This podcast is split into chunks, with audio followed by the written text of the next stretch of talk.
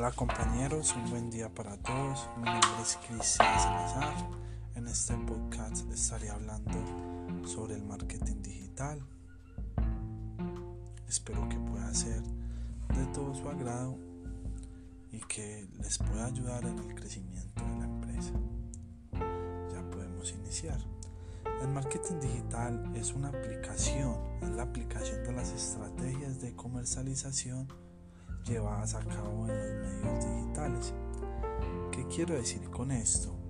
Que es una forma para crear, comunicar, entregar valor a los clientes, manejar relaciones y ante todo beneficiar a la organización por medio de la satisfacción de los clientes.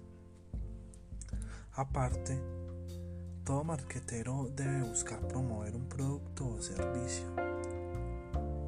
se debe relacionar con las diferentes áreas de la empresa para que el producto se posicione. Muchas gracias por su atención.